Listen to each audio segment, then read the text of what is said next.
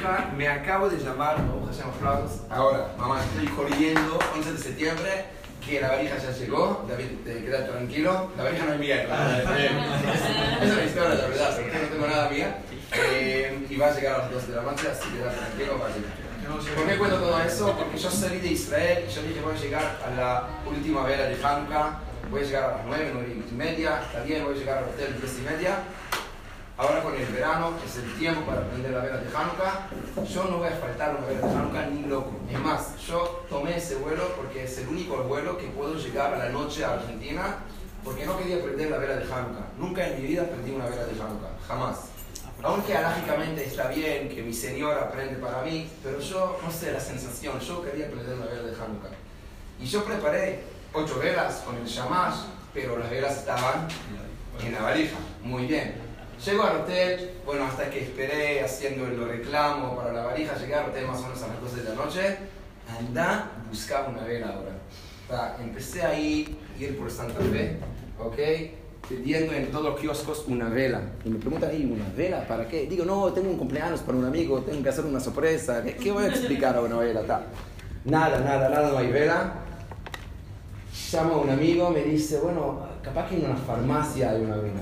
Farmacia, vela. ¿Por qué hay una farmacia vela? Fui a una farmacia, le pregunto, ¿hay una vela? Me dice, ¿vela? Entonces estaba seguro que quiero una vela como bacamol, no sé cómo se dice, que, que dan a, a, los bebés. No sé, Bueno, no importa.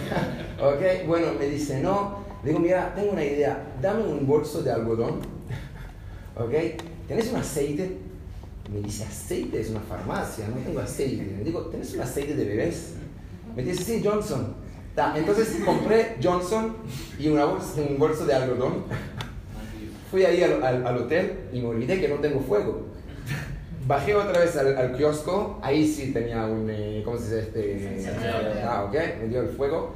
Agarré un plato en el hotel a la una de la mañana, hice una, ¿cómo se dice? Chis, eh, no, eh, mecha. mecha, eh, hice una mecha así, puse en el plato Johnson, ¿ok?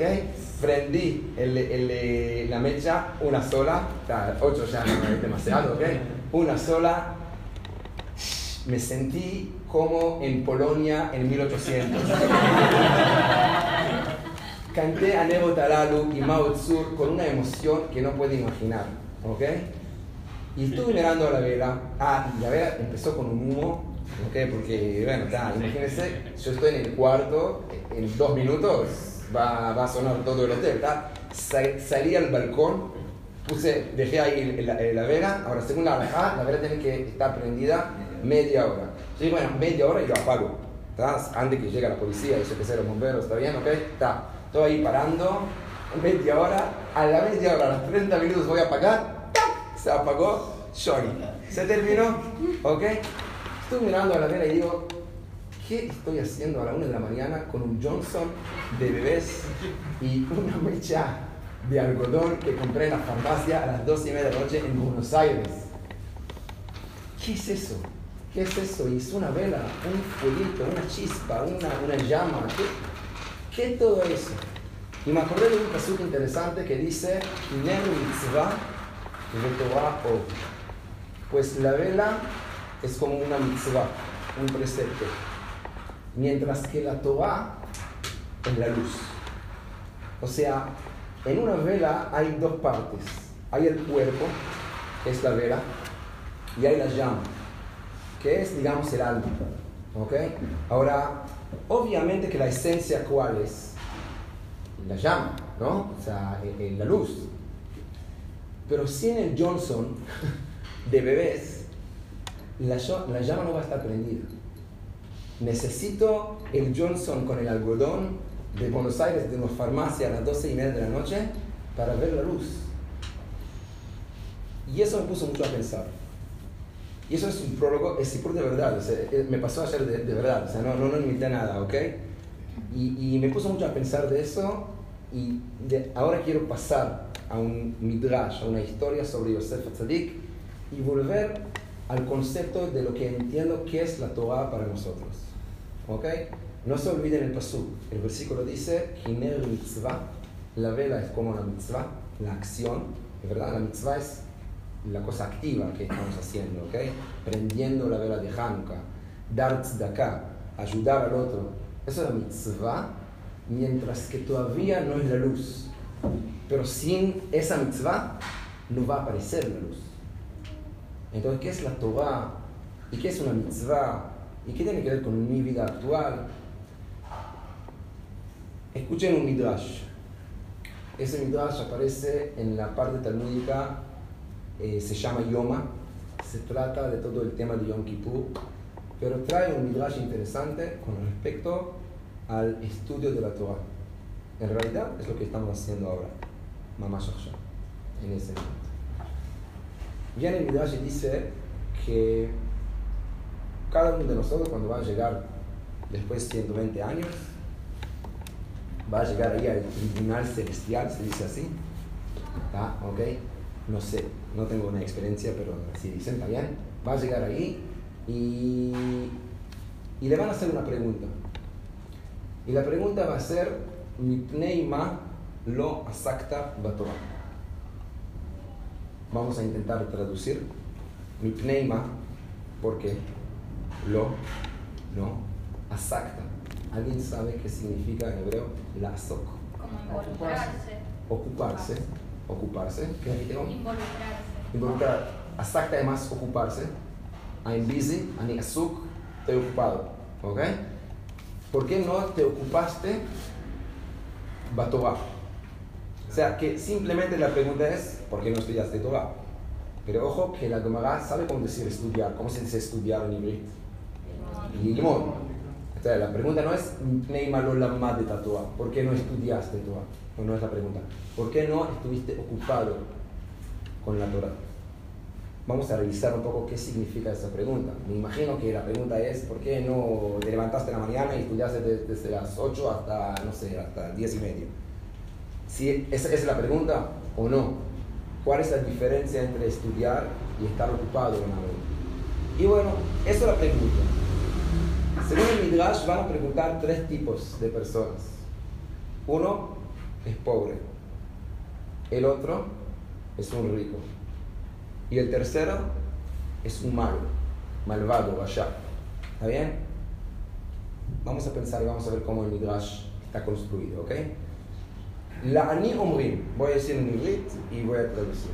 Le ani omrim, al pobre dice, mi mano ¿Por qué no estuviste ocupado en la Torah? ¿Qué va a decir? ¿Cuál es la excusa de la ni, del pobre? ¿Por qué no podía estar ocupado en Torah? ¿Cómo? Tengo que trabajar. ¿Por qué tiene que trabajar? Pobre. Pobre. Y él necesita algo para comer. ¿Está? Im Omer, si va a decir, somos muy buenos como abogados. ¿Ok? Cuando dicen, me piden una excusa, ya, ya tenemos. ¿Ok? Omer, Ani Eiti, sos el pobre. Vetabud Eiti Benizonotai. Estuve ocupado con comida algo para dar a mi familia, alimentar a mi familia. Omrimlo, le contestan, y ahora miren qué va a hacer el Midrash. Le van a dar un ejemplo a un personaje que era más pobre que él, o sea, era lo más pobre que puede ser, y aún que era tan pobre, igual que hizo, estuvo ocupado la Torah. ¿Ok? Y ahí en ese momento la excusa se cae. ¿Está bien? ¿Entienden la lógica del Midrash? Ok, bien. Entonces, Imomer, si va a decir, yo, soy pobre y por eso no podía estudiar Torah, le dicen, Omrimlo, Klum ani haita yoter mi ¿Acaso fuiste pobre más que Hilel? ¿Quién es Hilel? Cuenta el Midrash. Amru alaba Hilel Cuentan sobre Hilel, estamos hablando de la época del segundo templo, hace más o menos 2000 años un gran sabio, era el presidente de Israel en aquel entonces, en la época de los romanos.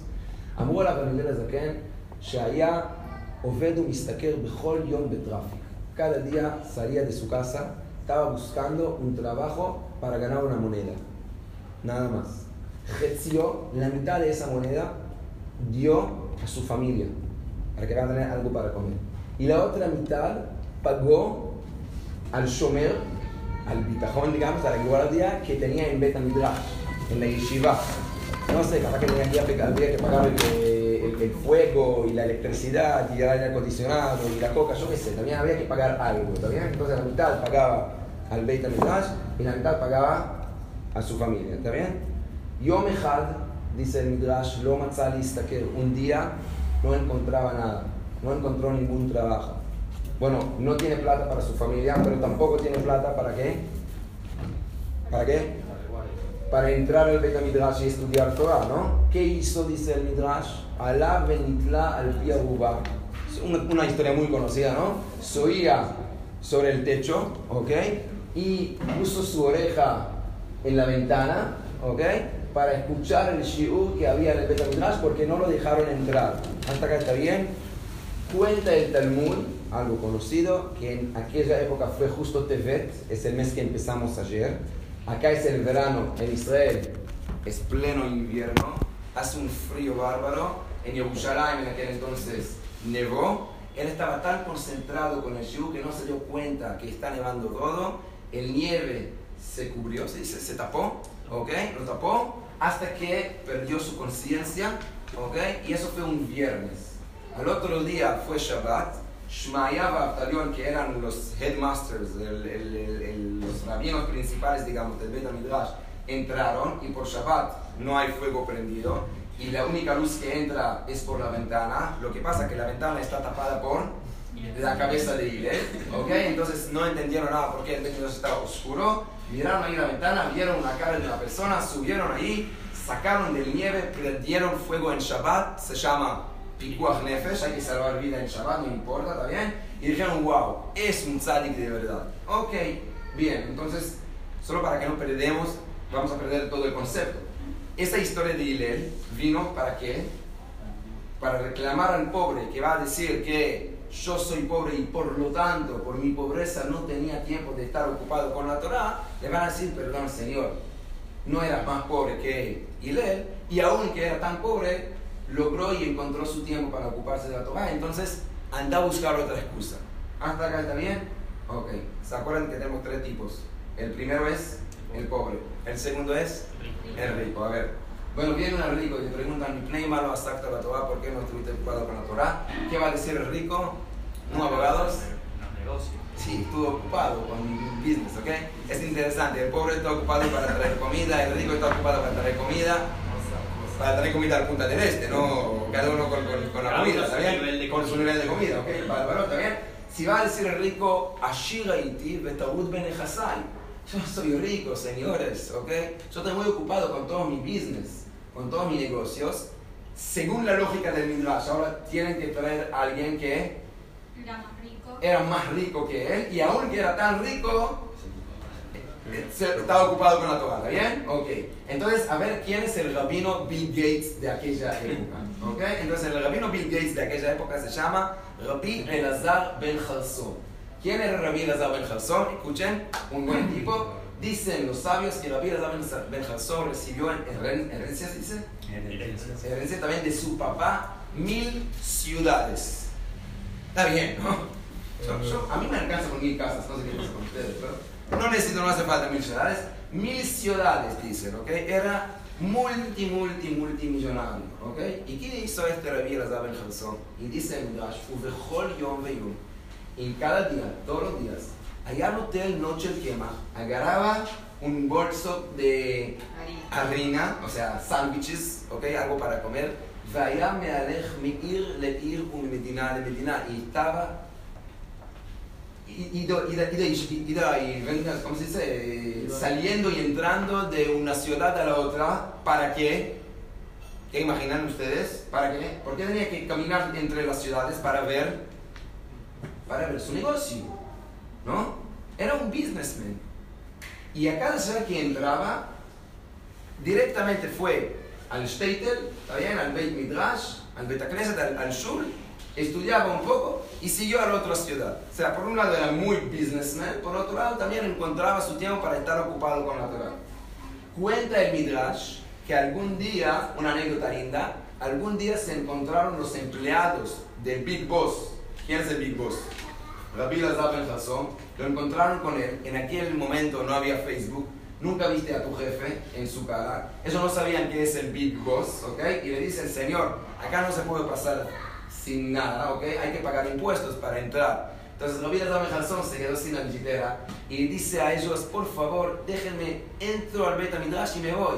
Y dicen, vamos a jurar, así dice la Gemara, Hayei Rabbi Elazar Ben Jarzón, juramos en el nombre de nuestro jefe, de Ben Jarzón, que no te vamos a dejar así pasar y no más. ¿Está bien? Y está hablando con, con el jefe, ¿está bien? Y, y dice el Gemara, así fue con Ben Jarzón.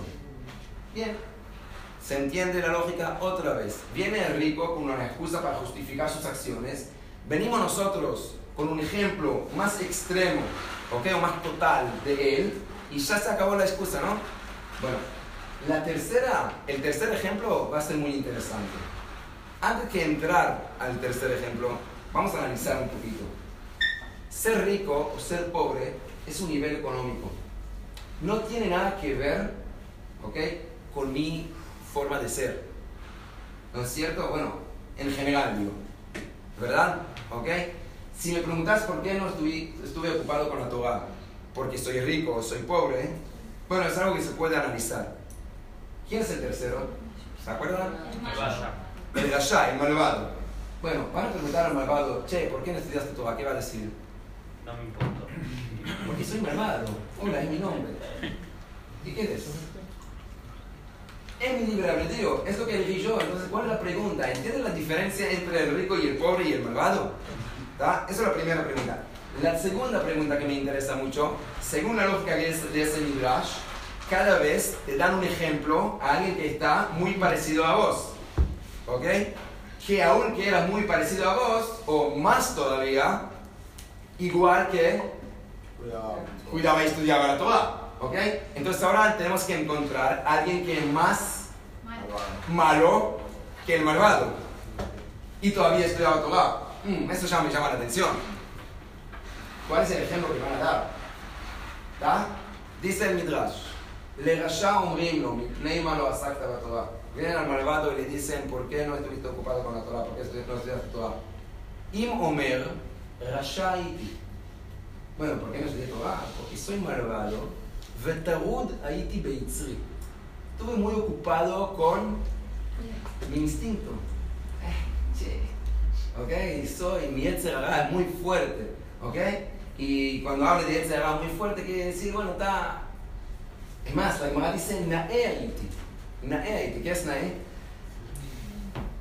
Lindo. Yo soy Don Juan. Don Juan se dice acá. Ok, soy Don Juan. Entonces, ¿qué puedo hacer? No es mi culpa. Ok, por eso no puedo. ¿Tá? ¿Qué le va a decir? Omrimlo, Klum Naé Aita. ¿Acaso era más lindo de quién? De Yosef Atzadik para Vos vas a dar un ejemplo al malvado del Yosef, que es el único de todos nuestros antepasados que su título es Tzadik. Abraham es Abraham vino, ¿no es cierto? Nuestro padre.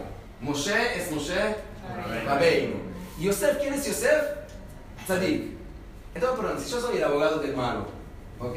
Y ahora vamos al tribunal celestial, ¿ok? Y yo tengo que eh, presentar, ¿se dice? ¿Ok? Eh, al, al, mal- al malo. Y voy a decir, bueno, mi, mi, mi cliente, ¿se dice? Mi cliente dice que no estudiaba Torah porque es malvado y por eso. tal. Van a decir, bueno, perdón, pero Yosef Tzadik, objection. Mal ejemplo, perdón. Trae a mí, soy mucho más malvado que Yosef Tzadik. Soy mejor ejemplo. Vas a dar el peor ejemplo al malvado de Yosef Atzadik. ¿Se entiende la pregunta? Es muy raro la verdad. Muy raro. Ok, ahora, según la lógica del Midrash, cada vez te dan un ejemplo, un personaje, y te dan un cuento, una historia, que prueba que aunque era X, estudiaba Torah, ¿no? Hillel, el pobre, Rabbi Lazar ben Jarzón, el rico, ¿ok?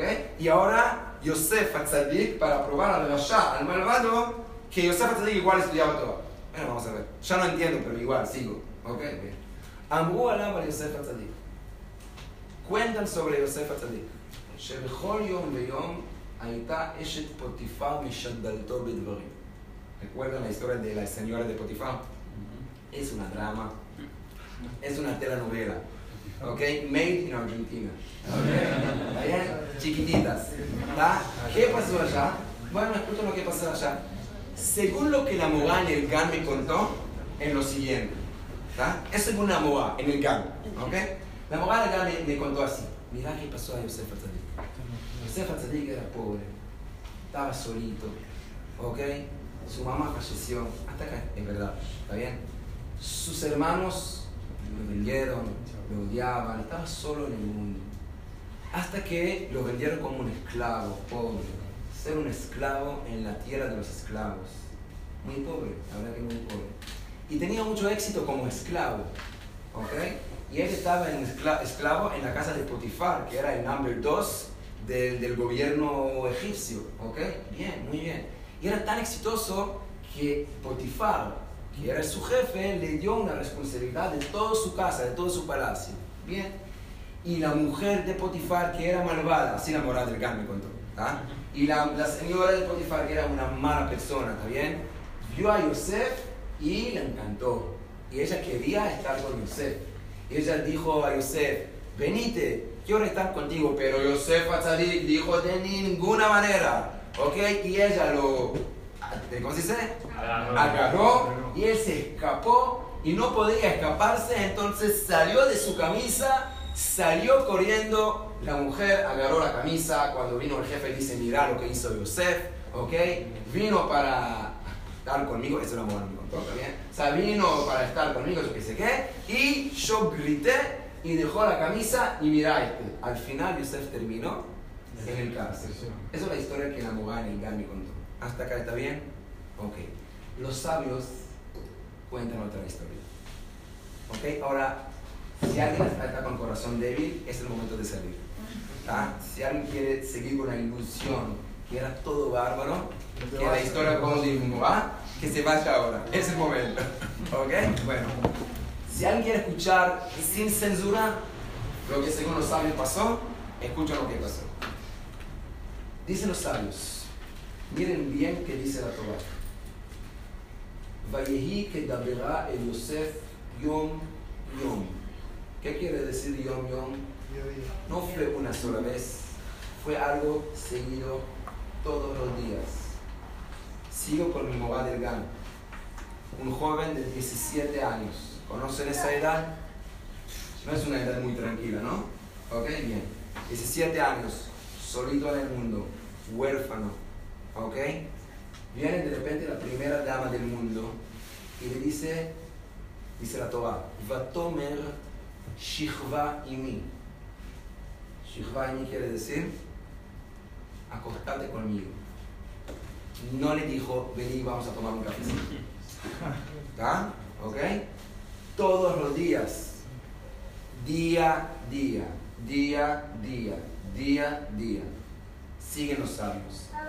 Bedín Shalabshalo Arvit, lo Shalab Shacharit. Cambió ropas todos los días, la señora, para intentar que. Sí, seducirlo, ¿está bien? Ok.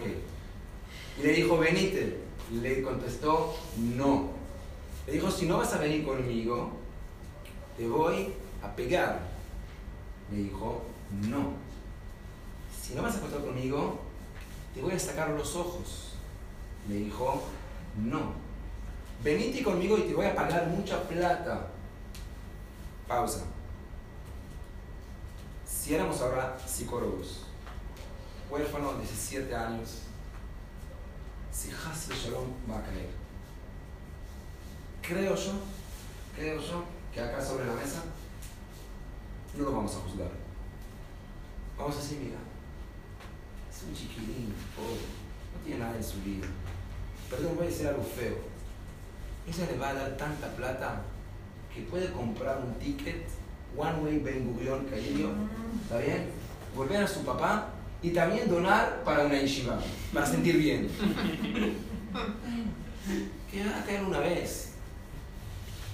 No lo voy a juzgar. Casi voy a decir justificado. Casi. Casi.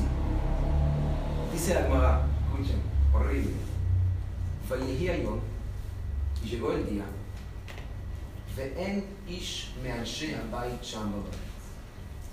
Y en todo ese palacio enorme no había nadie, excepto Yosef y la señora. Preguntan los sabios, no entiendo. אפשר בית של אותו עשיר, puede ser esa casa, ese palacio de ese rico, que hay ahí miles de esclavos y esclavas, y no hay nadie, contesta el Talmud, אלא שניהם לדבר עבירה התכוונו. Era un plan de los ambos. Abrieron el calendario y justo cayó 25 de diciembre. Sama, no sé, un día de una fiesta de los idólatros. Que todo el mundo vaya a la iglesia, yo que sé, el mundo, ¿ok? Ella dijo Jolani. ¿Qué es Jolani? Enferma. Enferma, ¿ok? Y él dijo Ivriani. ¿Qué es Ivri? Soy judío, ¿está bien? Ushnehem les va a ver Eso fue el plan de ellos. Según el universidad psicológicamente, ya tomó una decisión de una sola vez. Ya dijimos, no vamos a juzgar. ¿Está? ¿Saben que yo siempre, como un niño del GAN, porque es la historia de moral del GAN me contó, ¿está bien? Yo nunca entendí como un pibe de 17 años, con todo mi respeto a la señora, pero ella es fortísima. Si ella logró agarrar la camisa de él, que la única forma de él de escaparse fue de salir de la camisa, perdón, 17 años. En Israel se dice es un año antes de ir a la tzabá. Eh, Estás con el, el, eh, top, top, top de tu, no sé qué es, cómo se dice, Hormonal. status eh, de kosher, de... Que ahora sí, señora, no me tocas. Alejate, ¿está bien? Que, agra- que, que arregle la camisa y que se vaya. Si uno sabe, ¿saben qué pasó? Él sacó ya la camisa. Es otra historia. Por eso les dije, no es como que me, contó- contaron en el GAN. Ahora imagínense a Yosef. Ese Yosef Atzadik mío. Eso es mi Yosef Atzadik. O estaba ahí. Estaba en punto de caerse. Casi imposible zafar.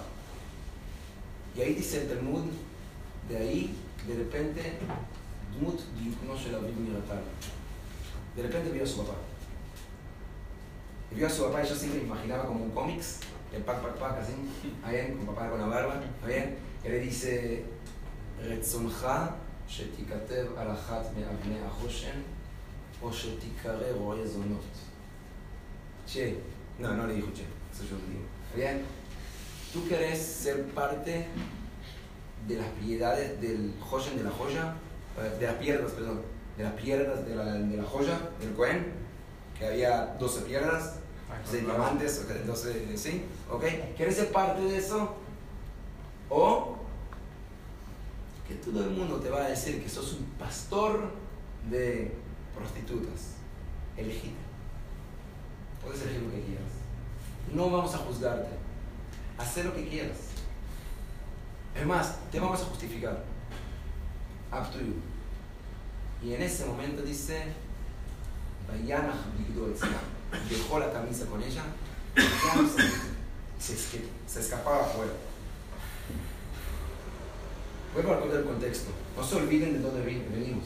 Nosotros estamos buscando a alguien como un ejemplo a quién, a quién, al Rasha, al malo, que si él va a decir, ¿por qué no estudiaba Torah? Porque fui muy malo, le van a decir, Señor, no fuiste tan malo de, perdón, de Yosef Atzadik.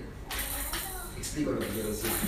Yosef Atzadik entiende exactamente dónde estamos ahora. Yo sé dónde estás, estás en el pozo. Te sentís descontrolado. Vos decís, ya no puedo controlar, ya está, ya, ya. No es mi culpa. ¿Saben qué significa ser malo, tzadik, tzadik o rasha? Algunos se imaginan que tzadik es alguien que nunca hace nada mal. Es un angelito, no tiene conflictos en su vida. Eso no es un tzadik. Algunos piensan que rasha es uno que roba, mata, mienta, mala persona. No. Yo cada minuto tengo ese conflicto si quiero ser un tzadik o un rasha. Así explica Baratania. Que tzadik o rasha es algo del momento. No quiere decir quién sos. En ese momento elegiste ser, hacer mal, actuar mal. Entonces en ese punto específico sos malo. No que sos como tu forma de ser es malo, no. Yosef te conoce muy bien, señor malo. Él estaba ahí contigo. Peor, tenía una prueba imposible. Y logró en un momento, ¿de qué? De volver a sus raíces. ¿Saben? Una sola cosa que no entiendo en esa nueva. Hillel, el Midrash nos cuenta cuando estudiaba Torah. ¿Se acuerdan? Que subió ahí con la ventana. Rabbi estaba en Hanson. El Talmud cuenta que en cada ciudad que fue, fue ahí el Bet Midrash. Yosef. No está escrito que estudiaba Torah. Entonces, ¿qué tiene que ver con la Gemara? Todo el Midrash se trata a los antepasados que ¿qué hicieron? Estudiaban Torah. ¿Dónde está escrito que Yosef estudiaba Torah? ¿Saben qué es la Torah? La Torah es la luz interna que tenés adentro, que funciona siempre, ¿ok? Y cuando confías en tu bien, se va a iluminar. Tú tienes que saber que vos tenés acá adentro una luz.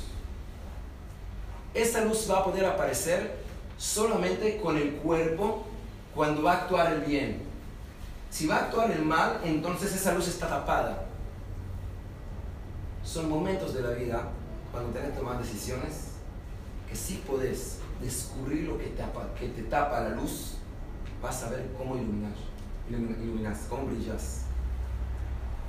Esa luz está siempre, pero necesitas un Johnson y un bolso de algodón. Si no, no va a iluminar. Yosef, ¿saben dónde estaba estudiando Torah? Aquí adentro. Aquí adentro. La Torah, eso mi bien. Y la pregunta es si yo creo que soy bueno o pienso que no.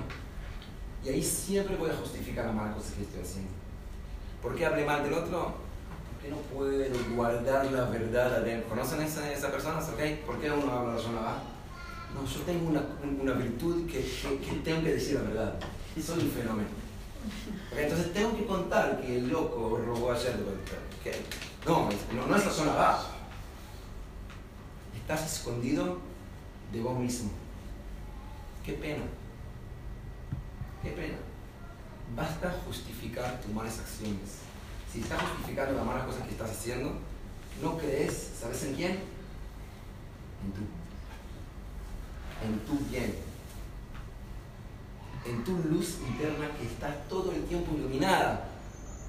Para pero, pero necesita una mecha. La mitzvah, la acción, es la mecha. La Torah es la Torah que tenemos adentro. Cuando yo estudio Torah, entonces ahí entro a mi, ¿cómo se dice? A mi prima, a mi interna, interior, interioridad, interior, interioridad, interioridad, wow, interioridad, ¿ok? Entro a mi interioridad, ¿ok? Qué palabra complicada. Nima, Nima, Nima es mucho más fácil. Nima es mucho más fácil, ¿ok? Bueno, eso es la Torah, eso es la Torah. El Rav explica, el Rav explica que esa luz está todo el tiempo prendido. Solo tenemos que prestar atención. Nada más. Solo tenemos que prestar atención. ¿Sabe qué Hanukkah? ¿Qué es la vela de Hanukkah? ¿Qué pasó? ¿Qué, qué, qué pasó con ese milagro? Fue un pajkatán, una jarita pequeña, ¿verdad? Que no había suficiente aceite, ¿ok? Y de repente, ¿qué pasó? Un milagro. El aceite fue suficiente para iluminar ocho días.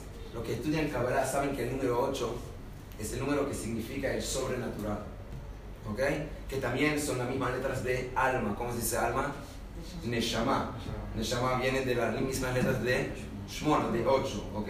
By the way, el infinito ¿ah? es Shmona, ¿verdad? Es 8. ¿Ok? El alma tuya es algo infinito, es sobrenatural. Esa jarita pequeña que pensaste que es un Johnson, ¿ok? Que no se va a dar luz, repente está prendida ocho días fuera de la naturaleza. Porque eso es la naturaleza tuya. Tu naturaleza es el bien. Tu naturaleza es la luz. Cuando Dios creó el mundo, el primer día, y ahí termino, cuando Dios creó el mundo, el primer día creó la luz. El cuarto día creó el sol. ¿Cómo puede ser? Entonces, ¿cómo apareció la luz antes del sol? Dice Rashi, dicen los sabios, no es la luz del sol. El sol es la mecha. By the way, ¿cómo se dice sol en inglés? Shemesh. ¿Conocen el Shamash de la Hanukkah? El Shemesh, que prende y prende, pero es una vela, es una mecha, no es la luz. ¿Qué es la luz que Dios creó en el primer día? Dicen los sabios, organuz. ¿Qué es organuz? Una luz escondido. Explica el Baal ¿Escondido? ¿Dónde? Mostrame dónde. ¿Dónde está la caja fuerte donde está ahí la luz escondido del primer día?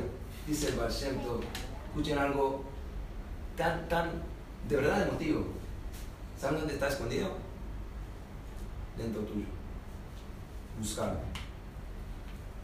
Si no lo vas a buscar, no lo vas a encontrar. Si lo vas a buscar, te juro que lo vas a encontrar. Está. No tienes que inventar algo. Ya está. Buscarlo, sacar lo que tapa la luz y vas a ver la Torah que hay. Eso a través de nuestras secciones y a través del estudio. Y eso significa ser ocupado en algo. Ser ocupado en algo es vivir algo. No es una cantidad de horas, cuánto tiempo es tuyo o cuánto no. La pregunta ¿es parte de tu vida? ¿Estás ocupado en eso o no? ¿La Torah influye de tu vida también cuando estás jugando fútbol o cuando estás en tu oficina? ¿O la Torah está lindo siempre solamente cuando estás en el Shir en? Y ahí salís a la calle y te olvidas de todo. Eso quiere decir que no es parte tuyo. Entonces Yosef Atzadik nos cuenta la historia de Hanukkah.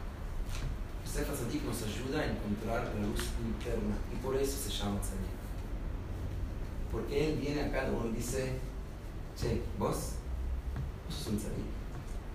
Aunque no creas, vos sos un tzadik. Yo soy tzadik con mi enojo, con mis celos, con mi ayonagá, con mi etzeradá, con todo mi cosa mala. vos sos tzadik.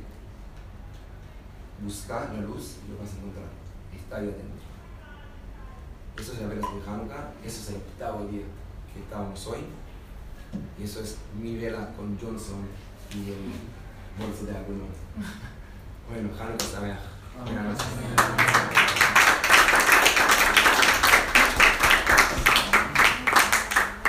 Gracias. Gracias, Raúl. Sí. Gracias a todos que vinieron. Estamos vacíos ver